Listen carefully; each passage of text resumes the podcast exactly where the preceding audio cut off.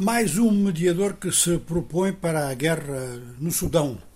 Nós já sabemos que esta função de mediador dá muita vantagem é para o próprio mediador.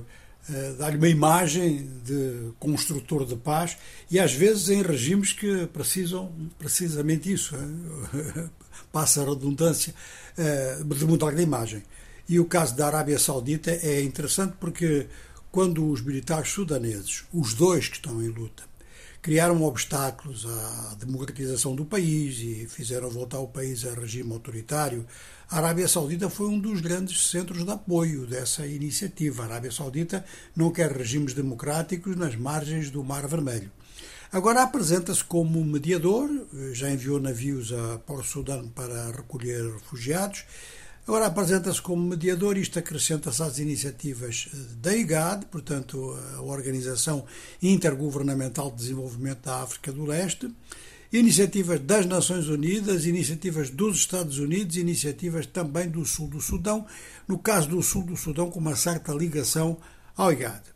Portanto, em princípio, pensava-se que uma reunião em Juba poderia ter lugar mas o enviado das Nações Unidas eh, começou a constatar que a reunião poderia ter lugar em Jeddah, na Arábia Saudita.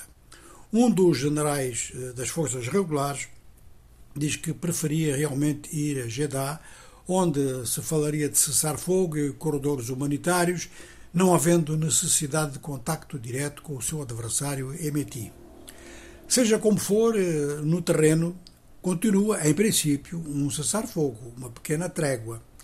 O prolongamento desta pequena trégua aparece agora como uma espécie de prioridade de curto prazo, mesmo que seja frágil, porque notamos que o cessar-fogo, principalmente em Khartoum e nas zonas de acesso a Khartoum, o cessar-fogo não significa que se pare de atirar, significa que se dispara menos.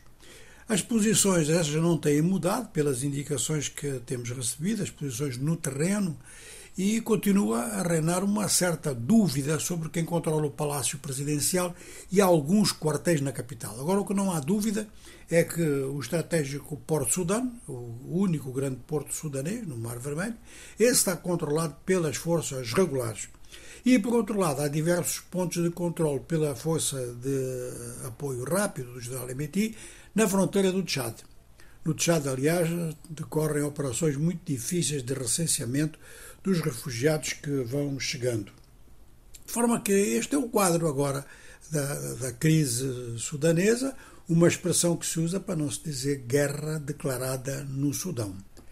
Vamos passar para o Benin, o Benin que tem estado muito preocupado com ataques no norte. Aliás, no passado mês de fevereiro, o presidente beninense foi ao Agadugu conversar com o governo militar do Burkina Faso para que se tomem medidas na fronteira. O governo beninense acredita que os ataques vêm de jihadistas instalados no Burkina Faso.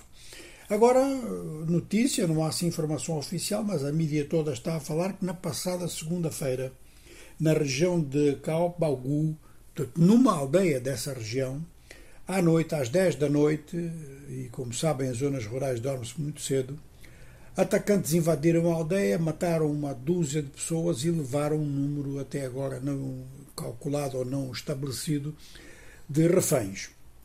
Na terça-feira é que se fizeram as contas e hoje, quarta-feira, começa-se a falar já em termos de operação militar de limpeza na área. Mas é muito tarde, 48 horas depois, naturalmente não vou encontrar ninguém. O facto é que o norte do Benin entra, portanto, na, na, área de confirmação de ser um alvo, embora não se saiba quem fez o ataque, e este facto preocupa agora também o Ghana e preocupa também o Togo. Desde há algum tempo a esta parte que se receia que grupos jihadistas pretendam atingir o Golfo da Guiné. Se assim for, uma região rica de petróleo estará então sob pressão do jihadismo.